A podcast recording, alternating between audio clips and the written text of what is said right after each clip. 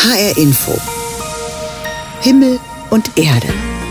Mit Klaus Hofmeister und einer Feiertagsausgabe von Himmel und Erde zum Neujahrstag. Vieles im Leben ist ja eine Frage der Haltung. Wie man das neue Jahr angeht zum Beispiel. Lebenshaltungen sind Grundeinstellungen, Grundhaltungen, die man hat, aber die sich dann und wann auch bewähren müssen. Manchmal muss man nachts an der Bushaltestelle plötzlich Zivilcourage zeigen, manchmal auch indem man gegen Unrecht aufsteht und einfach Haltung zeigt. Haltung hat auch eine körperliche Seite, die oft meine Gefühle ausdrückt, zugleich wirkt eine gute Körperhaltung zurück auf die Psyche. Und schließlich sind es in den Religionen ebenfalls Körperhaltungen, die alles ausdrücken, was ein Verhältnis zu Gott sein kann. Vom Stehen, Knien bis zum Liegen auf der Erde. Haltungen geben Halt, und zwar in jeder Hinsicht. Heute sind sie wichtiger denn je. Mein Thema zum Feiertag mit Haltung ins neue Jahr. Ein frohes neues Jahr wünsche ich Ihnen. Leider beginnt das Jahr, wie es endete, mit Krieg und Bomben, und selbst aus der Ferne ist es schmerzhaft, das anzusehen. Und oft ist es schwer, dazu auch eine eindeutige Haltung zu finden. Joachim Valentin ist der Direktor im katholischen Haus am Dom in Frankfurt und er ist der Initiator der großen Lichterkettendemonstration von Frankfurt, mit der im Dezember mehr als 5000 Menschen ihre Solidarität ausgedrückt haben mit den Juden hier und in Israel. Ich habe Joachim Valentin gefragt, was ihn dazu bewogen hat, mit dieser Initiative so stark Haltung zu zeigen. Also der tiefste Eindruck war tatsächlich wenige Tage nach dem Hamas-Massaker die Begegnung im Rat der Religionen mit den Vertretern der jüdischen Gemeinde. Bleich, übernächtigt, verängstigt, man kann es nicht anders sagen. Auch die Begegnung dann in der Gemeinde am Mittwoch danach beim Solidaritätsgebet. Ich habe da gestandene Männer nah an den Tränen gesehen. In der Gemeinde haben viele junge Frauen und Männer, die offenbar Verwandte oder Freunde bei dem Massaker verloren hatten, deren Verwandte oder Freunde äh, zur äh, israelischen Armee äh, eingezogen wurden oder wie auch immer persönlich betroffen waren, weinen in der Synagoge stehen, habe ich so noch nie erlebt. Mhm. Und natürlich gibt es viele Gespräche mit Freunden, Meron Mendel, Doron Kiesel vom Zentralrat, die alle betroffen sind das ist ein emotionaler Eindruck, der jetzt mal jenseits von Strategie oder all den Fragen, mhm. die sich danach theoretisch auch in den Debatten ja. äh, entwickelt haben. Aber der trifft dann im Grunde auf so eine äh, Situation, dass Sie sich mit dieser emotionalen Betroffenheit dann so ein bisschen alleine vorfanden, oder?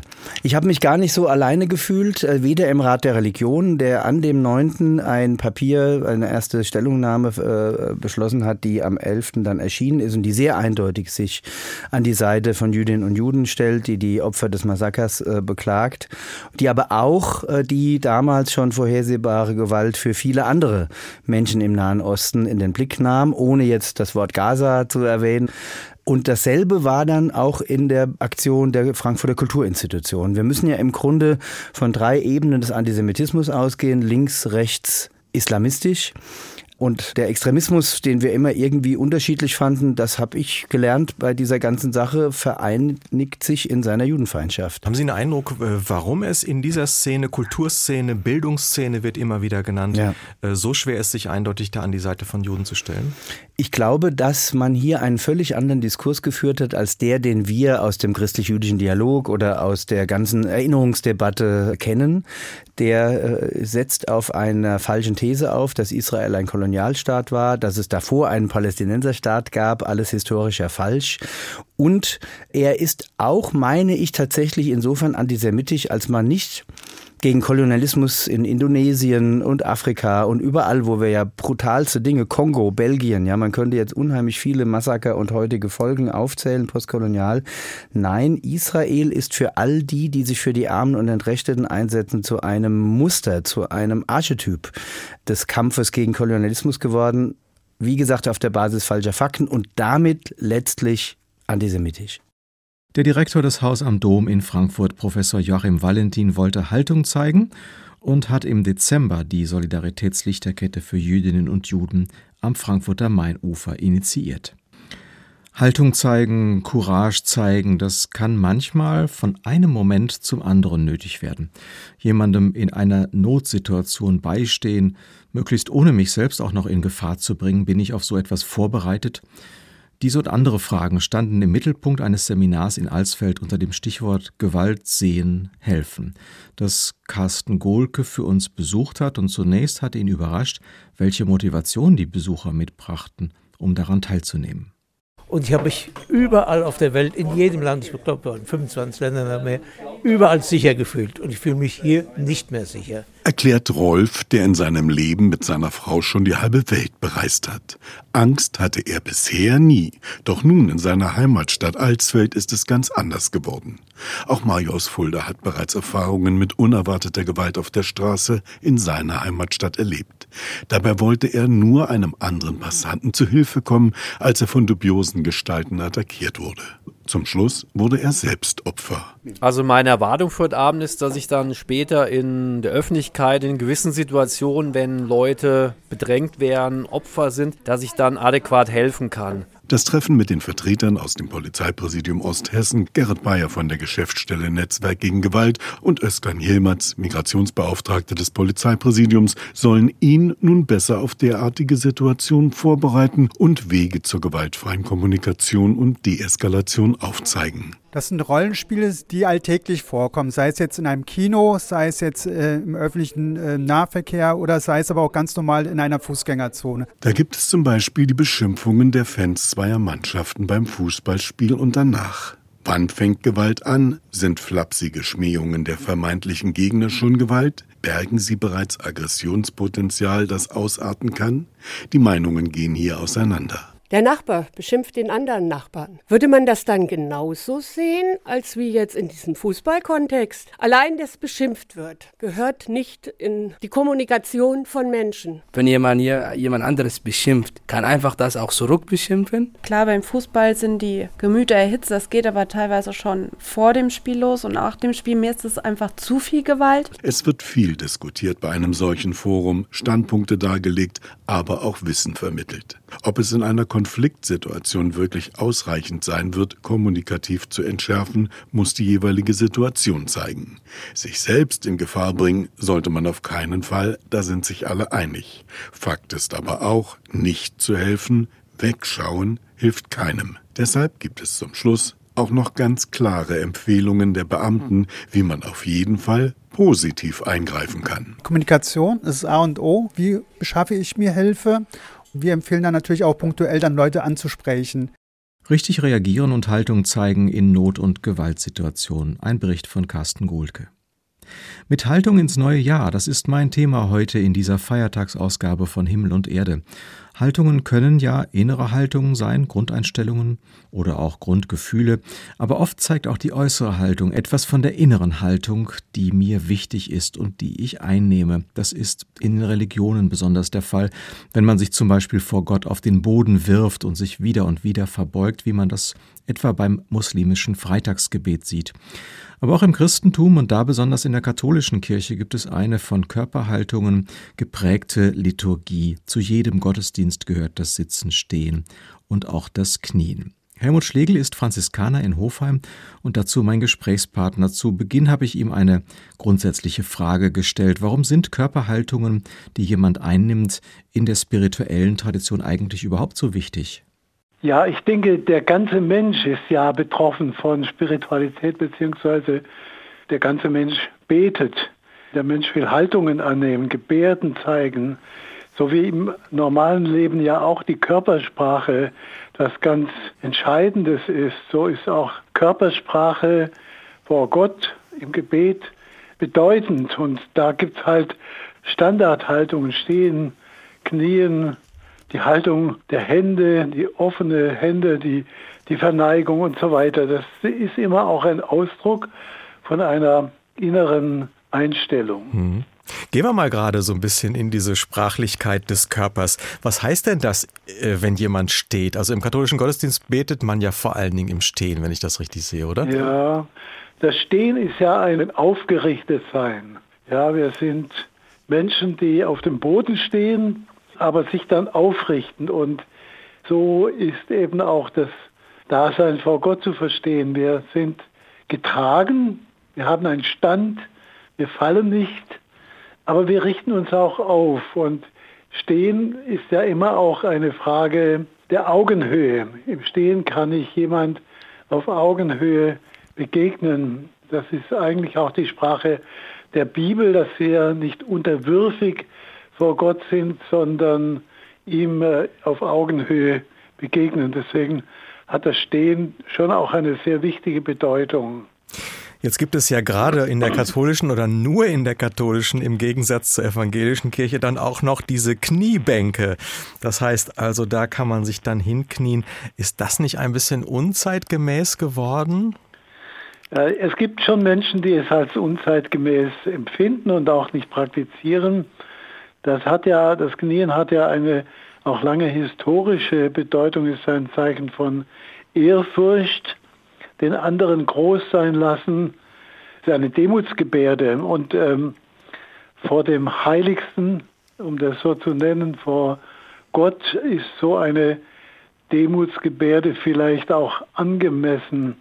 Sie macht aber, weil wir gerade auch schon vom Stehen gesprochen haben, dann Sinn, wenn nicht ausschließlich gekniet wird, sondern wenn das korrespondiert mit dem Stehen, dann ist es einerseits ein Ausdruck von Demut, von Ehrfurcht, aber auch von, ich stehe wieder auf, ich stehe aufrecht vor diesem Gott. Es gibt ja noch eine ganz andere Körperhaltung, die man relativ selten sieht, die in der katholischen Kirche aber auch stark eingeführt ist. Das ist es nämlich, sich flach auf die Erde hinzulegen. Also zum Beispiel bei der Priesterweihe oder der Bischofsweihe kann man das sehen oder auch am Karfreitag. Da legen sich Priester und Ministrantinnen und Ministranten flach auf den Boden. Was ist denn das für eine Geste? Und vor allen Dingen, Sie haben das ja auch gemacht als Priester. Wie fühlt ja. sich das an? Also da erinnere ich mich noch ganz gut dran weil das ja wirklich etwas Außergewöhnliches ist. Ich kann mich erinnern, bei meiner Priesterweihe so auf dem Boden zu liegen, das hat einen ganz besonderen Ausdruck von Erdnähe. In dieser Situation habe ich mich irgendwie auch aufgehoben gefunden. Ich hatte das Gefühl, ja, tiefer kannst du nicht fallen. Also nicht im Sinn von ich bin gefallen, sondern ich werde gehalten. Es ist natürlich diese Prostratio auch eine, ein Symbol von Ehrfurcht, aber äh, wie gesagt, mir persönlich war dieses Empfinden, und das ist auch am Karfreitag, wenn man äh, Priester und Ministranten sich so flach auf den Boden legen, ein ganz eigenes Gefühl von, ja, da bin ich, ich bin ganz auf der Erde, aber ich werde auch gehalten. Gibt es eine spirituelle Körperhaltung, die Ihnen persönlich besonders wichtig ist? Mir bedeuten die ausgestreckten und dann zu einer Schale geformten Hände etwas Besonderes, weil das ist ja einerseits der Ausdruck von Leersein. Ich bin wie eine Schale, die leer ist und die aufnehmen kann, die losgelassen hat, was alles so im Kopf und im Herzen ist, sondern wirklich auch leer ist und empfangen kann. Und auf der anderen Seite hat die Schale und eben auch die Hände, die sich zu einer Schale formieren, den Ausdruck von Geben, von Gebebereitschaft. Also ich kann da in dieser Haltung Gott hinhalten, was mein Leben ausmacht. Und diese beiden Bedeutungen, empfangen und geben, leer sein und doch hinhalten können, das sagt mir persönlich ganz viel. Sitzen, stehen, knien, liegen, Haltungen in der Religion. Das waren Fragen an den Theologen Helmut Schlegel. Er lebt als Franziskaner in Hofheim am Taunus. HR Info. Himmel und Erde. Wer aufrecht durchs Leben geht, strahlt Positives aus, wird sich besser konzentrieren können, mehr leisten, gesünder durchs Leben gehen und einfach besser drauf sein. Davon ist Thomas Frankenberg überzeugt. Er hat ein Buch geschrieben mit dem Titel Die Macht der Haltung. Schönen guten Morgen, Herr Frankenbach. Ja, guten Morgen, Herr Hofmeister. Herr Frankenbach, Macht und Körperhaltung habe ich bisher nicht zusammengebracht. Was hat Körperhaltung mit Macht zu tun? Die Körperhaltung übt eine große Macht aus auf unseren Geist. Ja, mhm. Also die Art, wie wir uns äußerlich halten, hat immer auch einen Einfluss auf die Art unserer inneren Haltung und auch unserer mentalen Vorgänge. Mhm. Sie haben sich ja ganz intensiv mit dem Thema Haltung befasst. Wie sind Sie da eigentlich dazu gekommen? Erstmal überhaupt nicht akademisch und in, über den Beruf, sondern wirklich schon als Kind.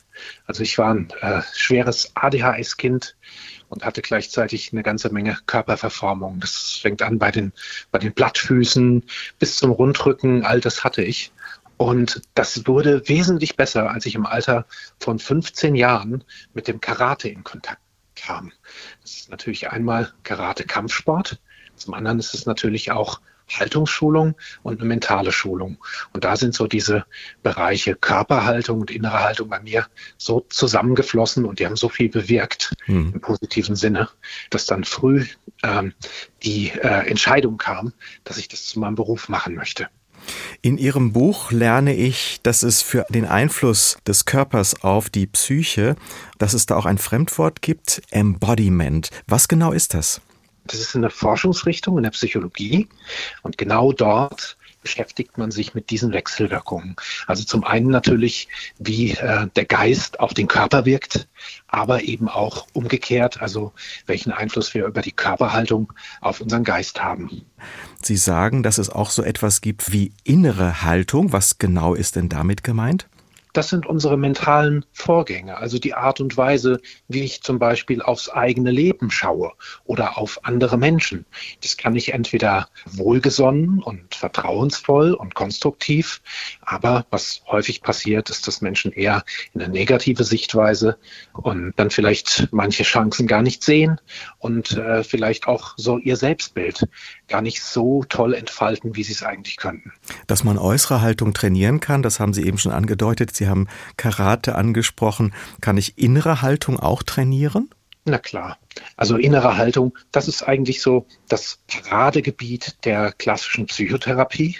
Aber das kennen wir zum Beispiel auch mittlerweile aus dem Leistungssport, über Mentaltraining und auch bei vielen Führungskräften oder ansonsten auch an individueller Verbesserung interessierten Menschen können wir mittlerweile sehen, dass die sich mental trainieren. Das hat dann auch eine Auswirkung häufig auf die Körperhaltung. Mhm. Wie wirkt sich das aus?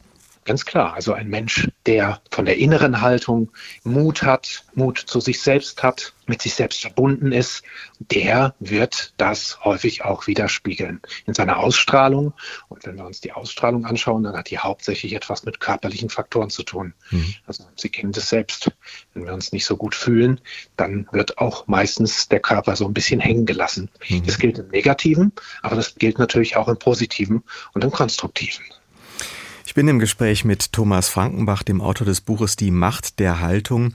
Herr Frankenbach, auf Knopfdruck funktioniert es natürlich äh, nicht, dass wir von außen auch eine innere Haltung mit anstoßen, aber schon kleine Körperkorrekturen, sagen Sie, führen zu erstaunlichen Ergebnissen. Welche wären das zum Beispiel?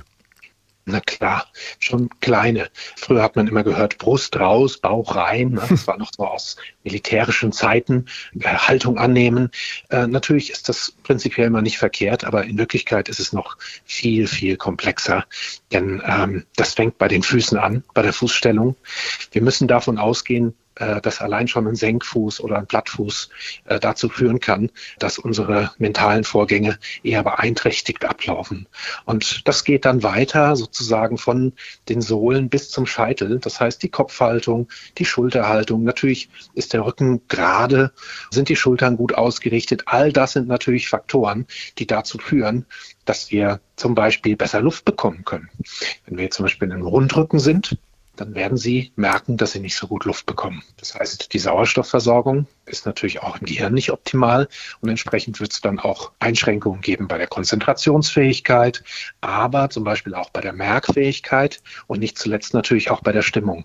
Welches sind denn so aus Ihrer Beobachtung die häufigsten Haltungsfehler, die Ihnen unterkommen so? Seit wir die Handys haben und diese, diese kleinen Gadgets haben, die Haltung der jungen Leute zum Beispiel. Man nennt das auch im Fachjargon den Handybuckel. Also das ist im Moment schon wirklich ausgeprägt. Auch wenn Sie mit Physiotherapeuten sprechen, dann werden Sie auch hören, dass sie sagen, hey, die Haltungs Probleme, gerade am Rücken, die haben seit den Handys deutlich zugenommen. Und zwar mit welchen Folgen für die Psyche? Sie beschäftigen sich ja ganz stark mit diesem Zusammenhang. Gibt es genauso wie es die häufigen Haltungsfehler jetzt mit den Handys gibt, die häufigen typischen psychischen Folgen? Oh ja, da gibt es mittlerweile sogar Studien. Eine dieser Studien kommt äh, von der renommierten Harvard Business School.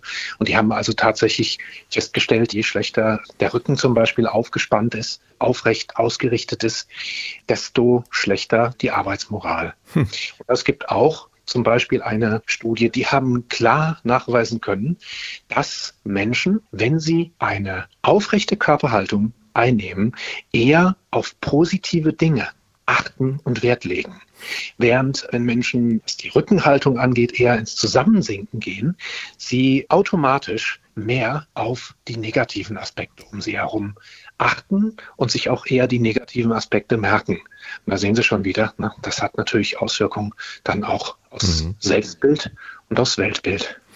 Herr Frankenbach, Sie haben eben gesagt, früher gab es sehr viel Achtsamkeit auf Haltung, aber das war mehr aus dem militärischen Brust raus, Bauch rein. Ich glaube, da ist das Pendel ziemlich zurückgeschlagen. Achten wir heute noch auf unsere Haltung oder sehen Sie da ganz viel Unachtsamkeit? Ich gehe sogar so weit zu behaupten, dass viele Fälle von Burnout, von Erschöpfung, von chronischer Erschöpfung, von Frustration durchaus auch einen Entstehungsanteil haben in der nicht naturgemäßen Körperhaltung. Aber die gute Nachricht ist auch, jeder kann das für sich erlernen. Wir wissen das aus der Hirnforschung ziemlich genau. Es gibt Fachleute, die sagen, 80, 90 Prozent der Ergebnisse, die wir im Leben erzielen, auch gesundheitlich, sind entweder direkt oder indirekt das Ergebnis unserer Gewohnheiten. Und so können wir natürlich auch wenn es um die Körperhaltung geht, in neue Haltungsmuster reinfinden. Und das geht sicherlich, wie Sie auch eben schon gesagt haben, nicht unbedingt auf Knopfdruck.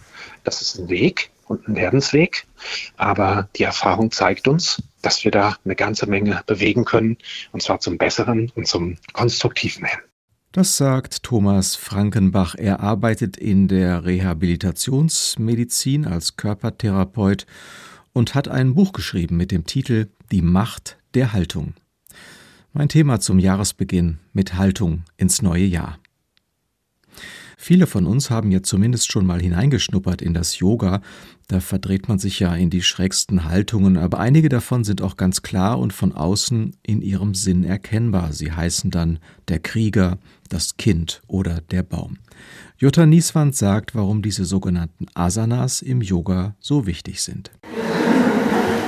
Ein kurzes Lachen in der Yogastunde im Inside Yoga in Frankfurt. Yogalehrerin Manuela Nettermeier hat hier alle angeleitet, sich ganz gerade im sogenannten Berg aufzustellen. Die Füße zusammen, die Beine gerade, die Arme locker am Körper. Und schon geht es weiter. Du öffnest die Arme, kreist sie über unten nach oben in einen großen Blitz Utkatasana.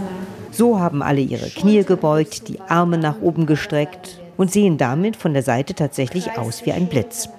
So geht es von einer Haltung in die nächste. Yogalehrerin Manuela Neddermeier erklärt dazu nach der Yogastunde. Die Yoga-Haltung, die Yoga-Bewegung braucht eine gute Ausrichtung für eine gesunde Haltung. In einer gesunden Körperhaltung fallen deine Schultern nicht einfach nach vorne. Das heißt, dein Körper sollte sich frei anfühlen und auch natürlich entspannt. Dass diese gesunde Körperhaltung vielfach fehlt, so die Yogalehrerin, zeigt sich unter anderem an Rückenbeschwerden, Kopfschmerzen bis hin zur Migräne. Doch die Yoga-Haltungen können hier helfen, auch weil sie sich in den Alltag integrieren lassen. Dein Bewusstsein verändert sich, du achtest mehr auf Kleinigkeiten, du achtest auch mehr auf deine Atmung und vielleicht wirst du auch dadurch bewusster und langsamer, um jede Verletzung zu vermeiden. Schließlich spielt auch die Atmung im Yoga eine wichtige Rolle. Jede Bewegung geht mit einer Ein- oder Ausatmung einher. In jeder Haltung wird bewusst ein- und ausgeatmet. Dieses bewusste Ein- und Ausatmung hat natürlich auch eine immense Wirkung auf dein Nervensystem, auf dein Parasympathikus, ja, dieser Teil vom Nervensystem, der dich auch in die Entspannung führt, der Teil, der auch dafür sorgt, dass du ruhiger wirst. Deshalb gilt Yoga auch als eine Methode, um Stress abzubauen und den Blutdruck zu senken. Am Ende der Stunde sagen die Teilnehmenden, was die Yoga-Haltungen in ihrem Alltag bewirken. Dieses sich aufrichten und öffnen, das vergesse ich im Alltag ganz oft und ähm, da hilft mir Yoga sehr dass ich mich da einfach wieder dran erinnere und auch versuche, das so im Alltag zu korrigieren. Die aufrechte Haltung ist natürlich auch zwischen den Ohren, ähm, hat es eine Auswirkung, nicht? Und man äh, fühlt sich dadurch durchaus etwas, sagen wir, vielleicht selbstbewusster oder selbstwahrnehmender. Gerade durch das Öffnen, was wir hier machen, bringen wir eine offene Haltung in unsere Umgebung. Weil allein schon durch die Haltung wirkt man jünger, offener und man fühlt sich deutlich gesünder. Ob Krieger, Baum oder Kind, die Asanas sind wichtige Grundhaltungen im Yoga. Das war HR Info Himmel und Erde am Neujahrstag. Heute zum Thema mit Haltung ins neue Jahr. Eine Haltung, die mir persönlich für das neue Jahr wichtig ist und überhaupt im Leben. Das ist das Duo aus Dankbarkeit und Zuversicht. Dass wir immer im Auge behalten, was gut ist und der Zukunft zutrauen, dass sie auch mit meinem Dazutun gut werden kann. In diesem Sinne wünsche ich Ihnen ein gutes neues Jahr 2024. Mein Name ist Klaus Hofmeister. Genießen Sie diesen ersten Tag des neuen Jahres.